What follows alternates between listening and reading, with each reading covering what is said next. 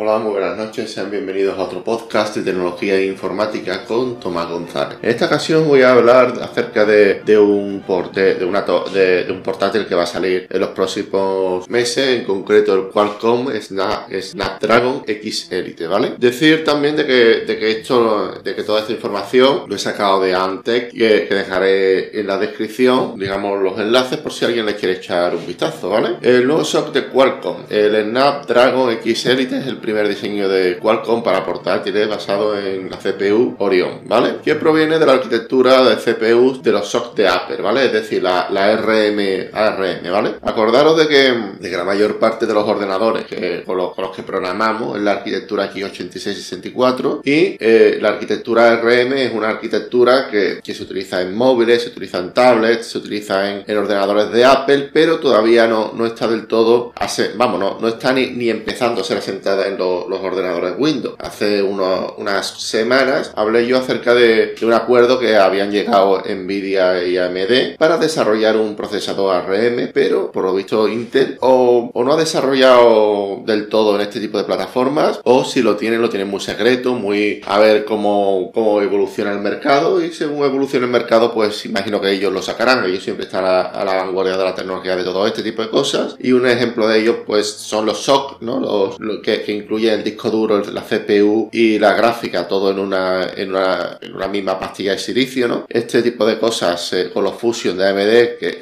lo sacó primero AMD, pero con el tiempo, al cabo del año, Intel le llevó la delantera, ¿no? Decir que, que Qualcomm pretende competir con los chips de Intel, AMD y Apple en rendimiento y eficiencia. Los, los resultados benchmark suelen ser bastante optimistas, pero también decir de que los ARM mm, no terminan, a mí no me terminan de convencer tanto los de Apple como los como para, para crear una lo que viene siendo en un ordenador de sobremesa. Y si y, aquí en el artículo habla habla también de que Windows tiene tiene ya pensada una, una versión para, para ARM. Decir también de que esta versión de ARM va a estar limitada porque todo el software de desarrollo, todo el software de, de, de programación está concebido para la arquitectura x86-64 y que Windows se tendría que adaptar de manera radical. Decir también de que Windows ya cuenta con la mala experiencia de los móviles. Los móviles fue un mercado que, de hecho Windows adquirió Nokia y le salió el tiro por la culata. Todo hay que decirlo, ¿vale? Eh,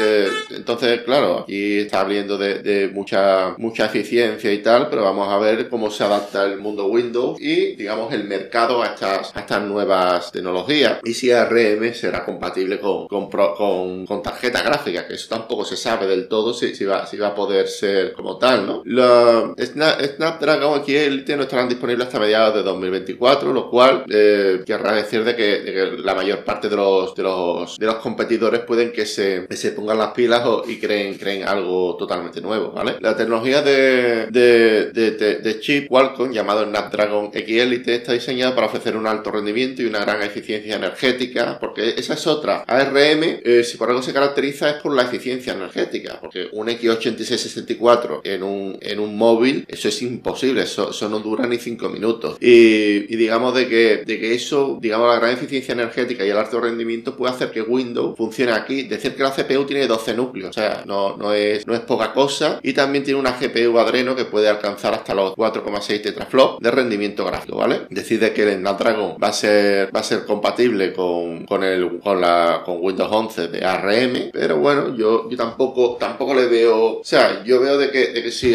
si Android y Google se pone las pilas en, este, en este ARM. Pero no te digo adelantar a eso, es que la, mayor parte de las herramientas ARM están, están diseñadas en. Las de desarrollo están diseñadas en Windows para Windows. O sea, tú utilizas Android Studio y funciona todo en Windows. Tú utilizas cualquier programa de desarrollo, Apache, por ejemplo, no lo puedes ejecutar en Android, por lo menos que yo sepa. Si alguien lo sabe hacer, que me lo ponga en los comentarios. Pero yo no, yo lo que veo es que Windows puede, puede, vamos, quien puede tomar la delantera en todo caso sería Apple, con el, con el tema de que Apple ya tiene, ya tiene ordenadores que funcionan ARM. Decir de que estos ordenadores a mí no me gustan porque son ordenadores que tienen muy poco rendimiento, tienen mucha eficiencia eléctrica, tengo que decir de que, consumen súper poca energía, pero no sé, a nivel de programación a mí, a mí me, sigue, me, sigue convenciendo más un X86-64, no sé cómo, cómo irá todo, cómo evolucionará la tecnología, pero bueno, aquí estoy yo para comentar lo que sea, ¿vale? Muchas gracias por escucharme, un saludo y hasta la próxima, chao.